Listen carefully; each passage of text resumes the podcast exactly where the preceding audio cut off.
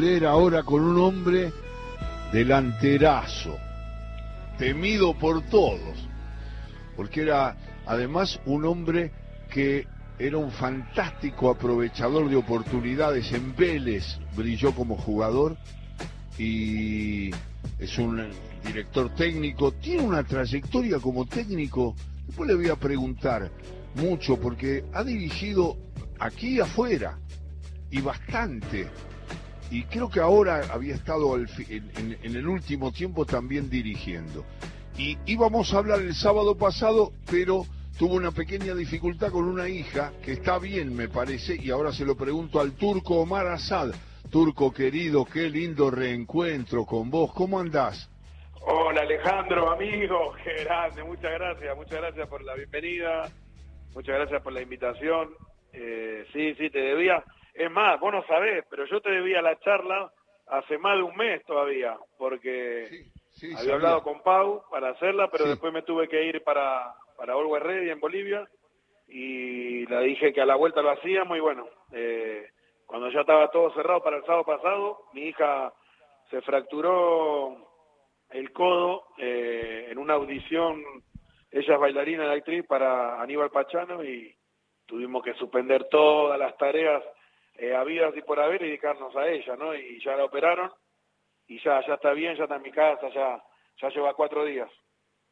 ¿Cómo manejas, eh, Turco Asad, es eh, Omar Asad, el, aquel delantero de Vélez, cómo manejas este tema del trotamundo que es un entrenador hoy y que ha viajado, has estado en México, has estado en varios lugares? ¿Cómo lo vivís con la familia?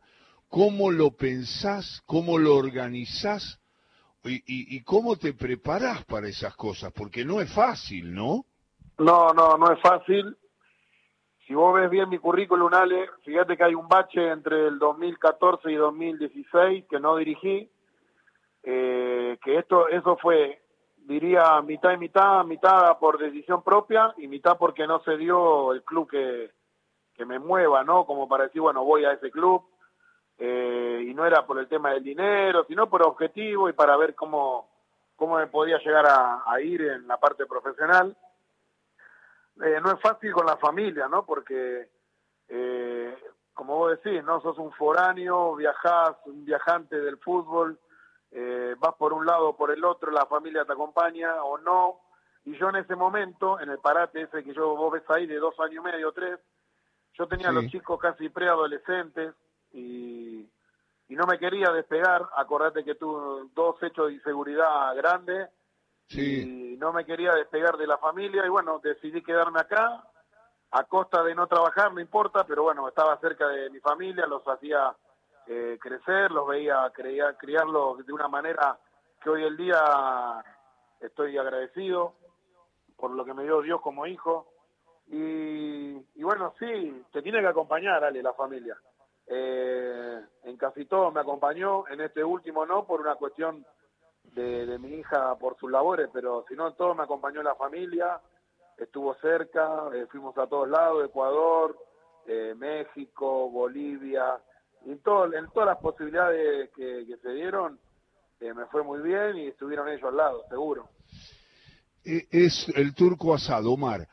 Omar, el, la diferencia entre jugar y dirigir, ya sé que es grande, pero ¿cómo te pegó a vos hay, muchos entrenadores jóvenes de tu edad, vos sos un hombre joven, nacido en el 75, si no estoy equivocado, eh, vos eh, cuando dirigís, siempre pones al jugador delante, al tuyo, a, vos, sobre vos mismo trabajás, lo tenés pegado, lo tenés incorporado, hay momentos que cuando empezaste a dirigir, después que dejaste el fútbol, te daban ganas de entrar, estabas muy metido en el juego y no tanto en tu visión de entrenador. ¿Cómo te fue en ese tema?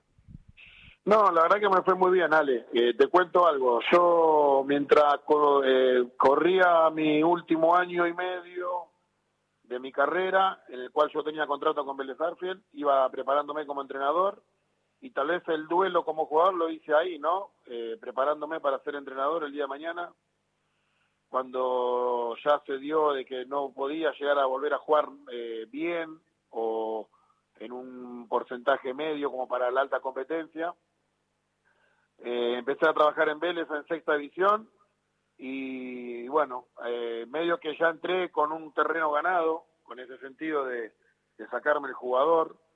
Eh, Imagínate yo, con, con, la imagen que tenía en Vélez, ser eh, técnico de inferiores con los chicos de 17 años en ese momento, eh, ser creíble, protagonista, hacer los ganadores, inculcarle lo que quiere el club.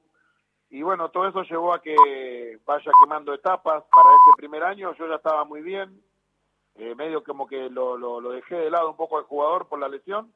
Y si hay algo que me rescatan, Ale, que me rescatan mucho de los equipos, sobre todo de primera, ¿no? De que jamás le tiro la chapa de ganador, de campeón del mundo, goleador de la Copa, jamás, jamás le tiro la chapa de eso. Eh, soy de, de buscar lo mejor para el jugador que tengo. No, no me siento en ese sentido eh, como que trabajo en parte a lo que me gusta a mí, sino a lo que tengo, me acomodo bien y, creo que lo, lo, llevo bárbaro, ¿no? Porque con el correr de los años me fueron eh, llegando eh, buenos halagos o mensajes de los jugadores que dirigí y todos hablaban de ese sentido, ¿no? Que, que siempre trabajé de una misma manera, jamás le tiré el nombre o la, la historia mía como jugador en ningún momento eh, y bueno, eh, trabajaré así hasta el resto de mi vida porque es lo que siento. Es la voz del turco Asad y Omar estaba recorriendo un poco su historia como jugador y como entrenador. Eh, hiciste dos de los goles más importantes de la historia de Vélez y que tienen que ver con la historia grande del fútbol argentino proyectado. Y significa, primero, un gol, a ver, decime esto, ¿no está un poquito olvidado el gol que le hiciste al San Pablo acá? Que después Vélez lo hizo valer para llegar a los penales. ¿No quedó un poco olvidado el muy buen gol que hiciste acá en Liniers en la primera final contra el San Pablo? Eh, no, no sé, mirá que se recordó, Ale, hace poco se recordó mucho y sobre todo en el mundo Vélez Arfiel, eh, las páginas deportivas, todo lo, recordaron bastante. Eh, tal es así que, tuve que mandar un video hablando explicando, más allá de la promoción, todo, y porque lo vieron muchísima gente, lo iba a ver muchísimo también. Pero, ¿sabes lo que pasa? Que la magnitud del campeón del ser campeón del mundo supera todo, ¿vale? Supera todo, más allá de, de haber tenido una copa brillante, vos la viviste junto a nosotros, porque desde el primer partido estás con, estabas con, con Quique, con Quique Saco también, eh, con Quique Gol, todo con el hecho de acompañar a Abel en la Copa y la ganamos de punta a punta.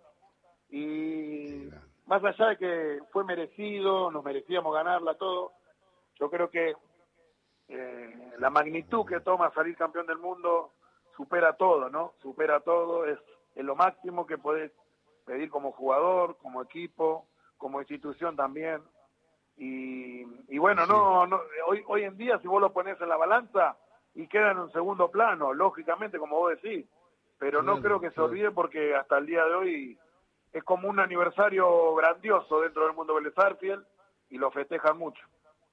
Siempre digo, estoy charlando con Omar Asad, con el turco Asad, siempre digo que en el partido de ida Vélez lo arrinconó y, le faltó un poquito más para lograr dos o tres goles para ir más tranquilo a San Pablo, pero que hizo un partido muy bueno Vélez acá, fue superior al San Pablo. Y contanos, Turco, eh, así me lo acuerdo, ¿cómo fue tu gol aquí en Liniers? El gol fue un golazo, pero no porque yo como definí todo, sino por la jugada previa. Eh, la agarra Pacha, Cardoso, Raúl Cardoso, la agarra de lateral, eh, en una pelota que roba y la toca para adentro, se la devuelven a él, creo.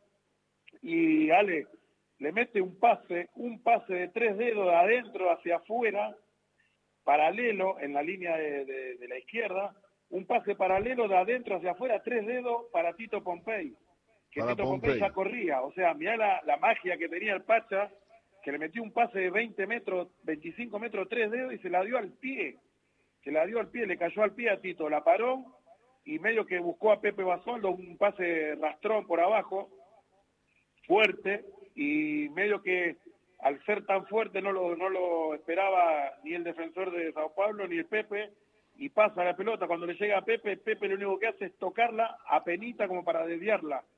Es como que pone el pie para un desvío. Sí, y a todo esto, como vi que no tiró el centro, pero sí dio un pase, yo venía de salir de la línea del área para definir que estaba en offside y busqué, busqué perfilarme y al, al tocar Pepe la pelota me queda redondita a mí, pero el movimiento, con giro, con efecto, y la controlé y me quedó vivoreando muerta ahí en el área y, el único lugar donde, donde podía entrar era un fierrazo abajo allá en, en, al lado del palo, donde duermen las hormigas, porque Seti estaba en un nivel bárbaro y me vine cerrando el Junior Bayano, eh, dos metros diez medía, y si se estira la pierna del defensor más la mano del arquero, no, no me la agarran.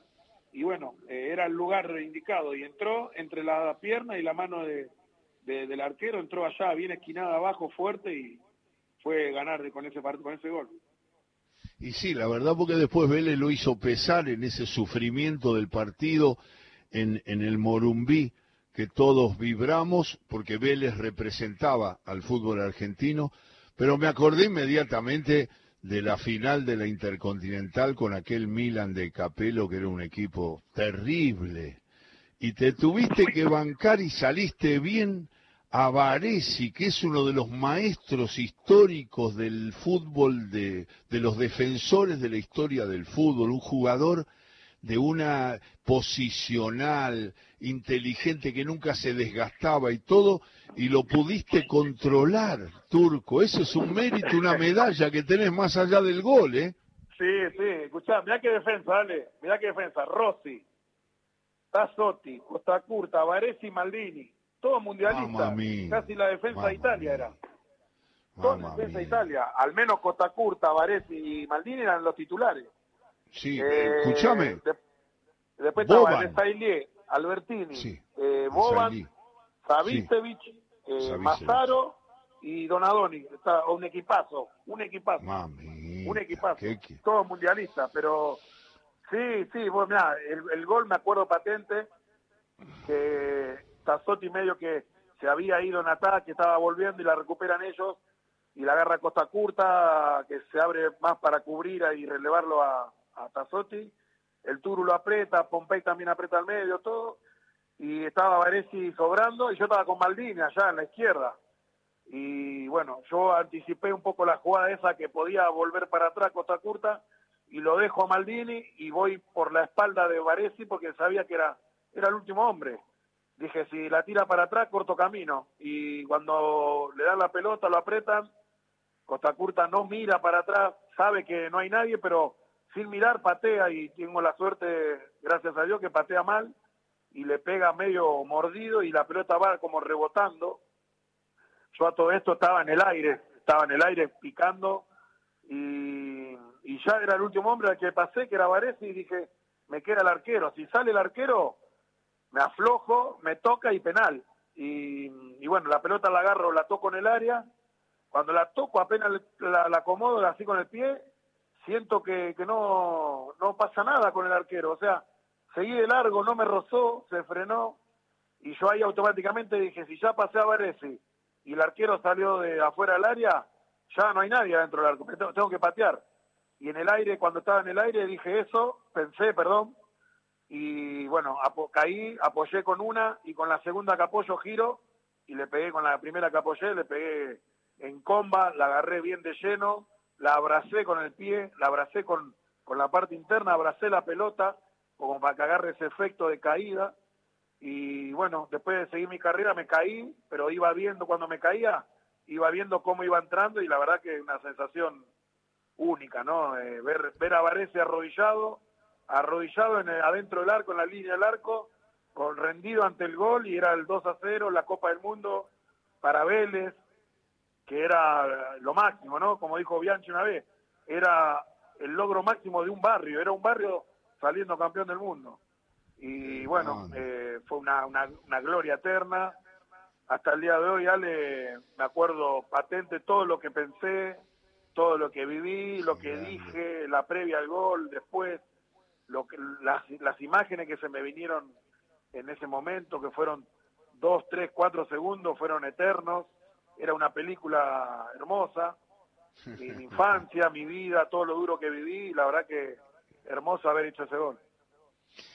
Es el turco Asad, y porque llevas el barrio naturalmente de futbolero turco, por eso lo describís con tanta precisión y tanta pasión, porque es así. Me gustaría que agregaras si en tu historia como entrenador y en tu recuerdo como jugador, las enseñanzas eh, serenas de Bianchi siempre te acompañan, de Carlos.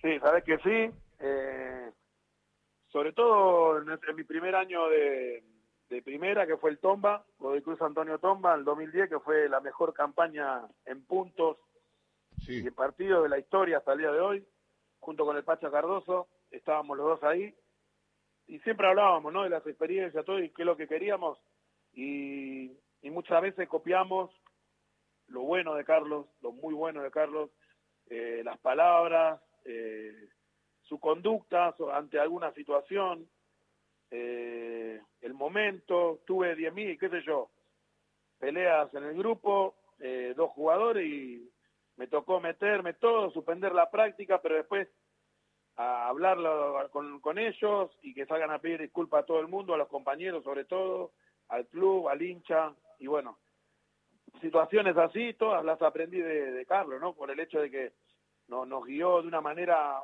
muy, muy patriarcal, muy de maestro, de padre, y, bueno, sí, yo creo que todos tenemos, todos los que pasamos por las manos de él, todos tenemos un poco de enseñanza, llámese eh, dentro o fuera de la cancha, como, como profesional, un fenómeno, y como ser humano, diez veces más excelente, Carlos, un fenómeno. La verdad que nos enseñó bastante a todos los que tuvimos la, la suerte de tenerlo.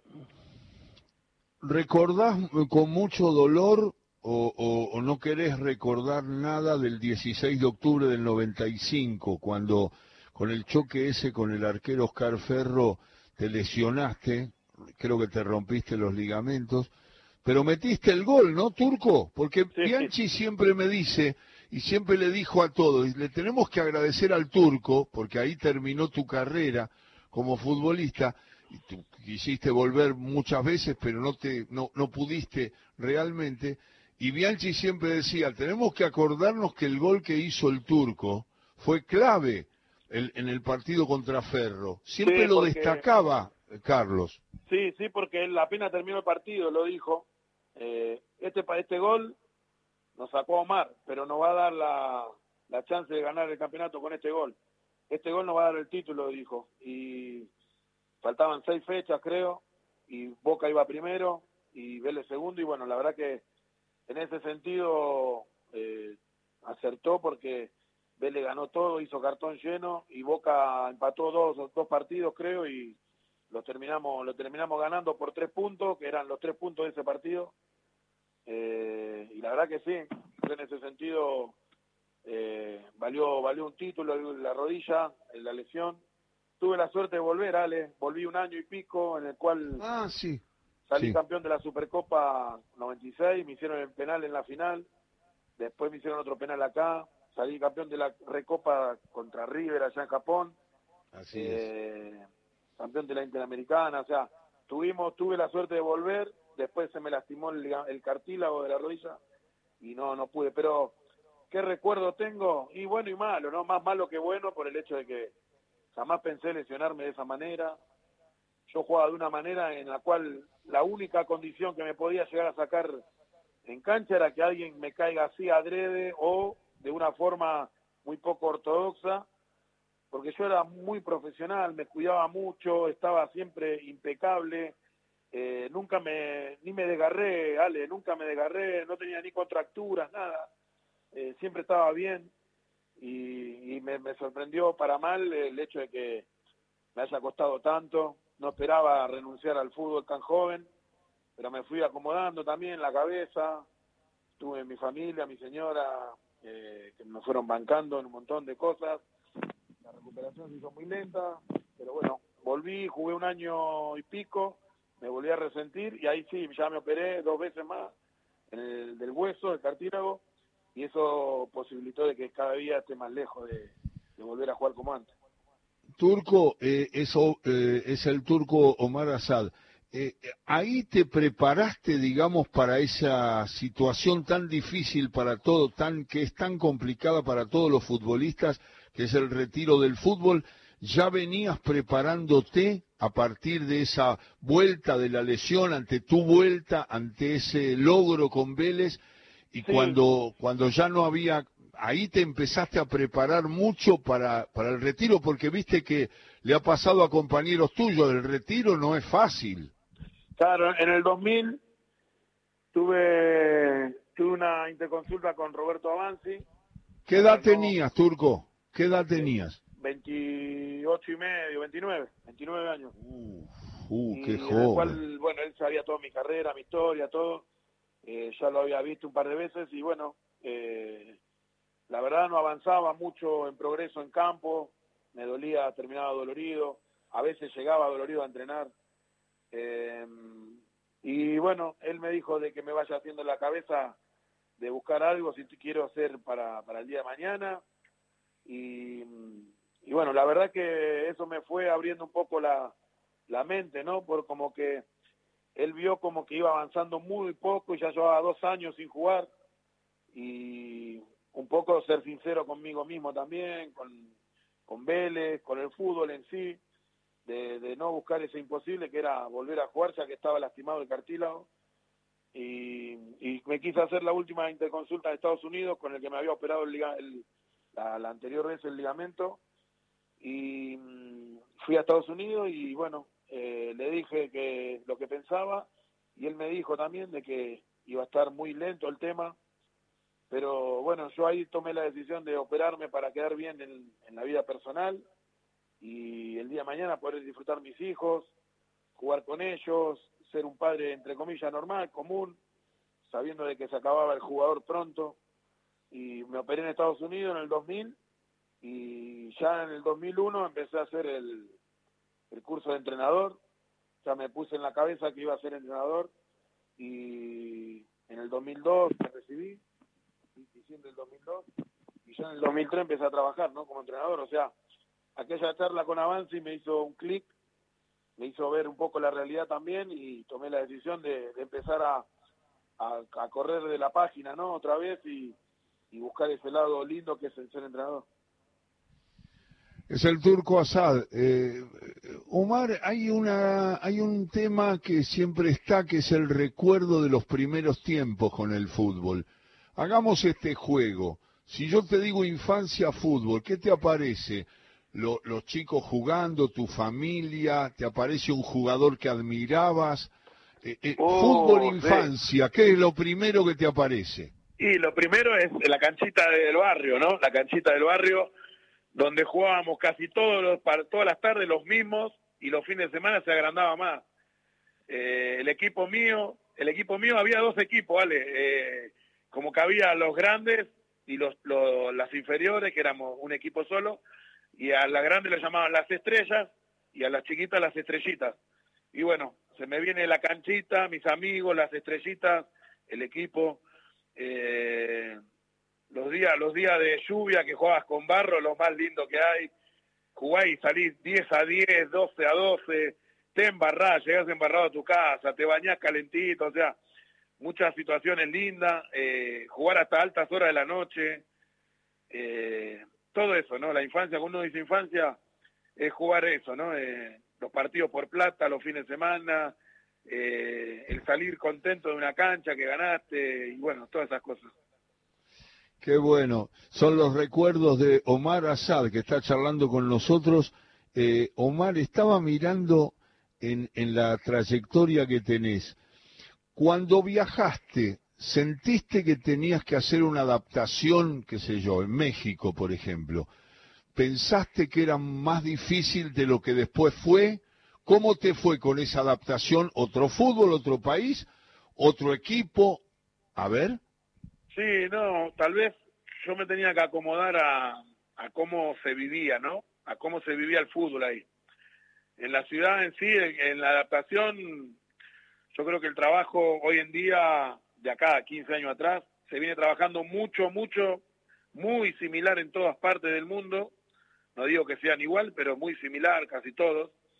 Y México está a alto nivel, a primer nivel que, Estados Unidos, que Europa, pues tiene la infraestructura para eso, ¿no? Eh, me tocó ir a Atlas de Guadalajara, a los zorros de Atlas, en el cual el club me brindó todo, había un plantel rico, eh, tal vez yo me tenía que acostumbrar a, o acomodar un poco a lo que es el fútbol de ahí, más allá de que yo ya tenía un conocimiento, porque un año antes de ir a Atlas, yo estuve a punto de ir a, a los Tecos de Guadalajara, que estaban en primera, y ya estaba empapado de cómo, de cómo era el fútbol y cómo se, los resultados, quiénes son cada uno, todo, pero el vivirlo, ¿no? El sentirlo tácticamente como entrenador fue, fue rico, fue muy rico, me enseñó bastante, eh, era muy vertiginoso, era palo y palo, área y área, no existía el, medio, era dos pases, están en el área contraria, eh, crecí bastante como entrenador, eh, me, propuse algunos,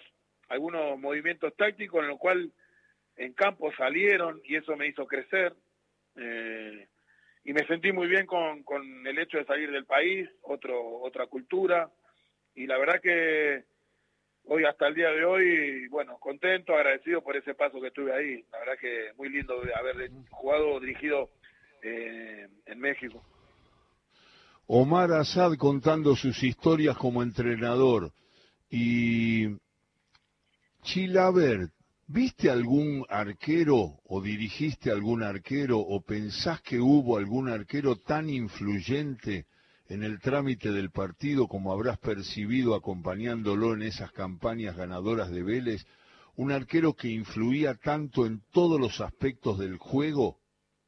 No, mira, Ale, te voy a contar, te voy a decir una frase que puede abarcar eh, mucho, puede hacer ruido o puede generar alguna discordia, algún punto de vista distinto.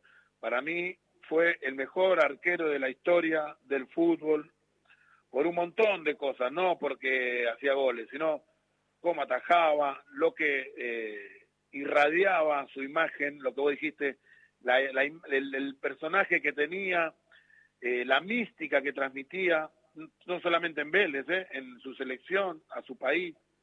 Eh, la calidad de, sus goles, eh, el temperamento, la personalidad. Podemos estar de acuerdo no en algunas cuestiones del personaje, de que busca eh, confrontar y eso es polémico, bárbaro, así estamos todos de acuerdo. El, que lo quiere, lo quiere, el que no, no lo quiere. Pero no vamos a, poner en duda lo que hizo dentro de la cancha. Yo el otro día estaba enumerando y hizo goles de tiro libre con, con la pierna zurda, con ángulo cerrado, hizo tres goles en un partido, hizo goles de 60 metros, hizo goles en eliminatoria para su selección, eh, tremendo, tremendo, atajó penales en finales, o sea, ese, ese, esa persona, que es mi amigo José Luis, eh, para mí es el mejor arquero de la historia. No tuve la suerte, el privilegio de ver eh, gente anterior, de la década del 50, 60, 70, algunos de los 80 vi, como el Pato, que para mí también está un escalón abajo, pero el Pato es un arquerazo, el Pato Filiol. Eh, y creo que en ese sentido, José, José para mí va a ser siempre el mejor arquero de la historia del mundo porque los números y todo lo que rodea a una persona, a un jugador, lo tiene él. Eh, bien o mal lo tuvo él. Qué buena definición, sí la influencia en el juego es una cosa increíble porque influía en los rivales, en ustedes positivamente, en el referí, en las situaciones de cómo dominaba esa situación sacando la pelota cuando Bianchi le hacía como el gesto de que sacara al equipo y esos pelotazos que les metía a vos o al Turu, que hacían la, o la peinada para habilitar al compañero o bajaban la pelota, lo sacaba a Vélez de cualquier asedio.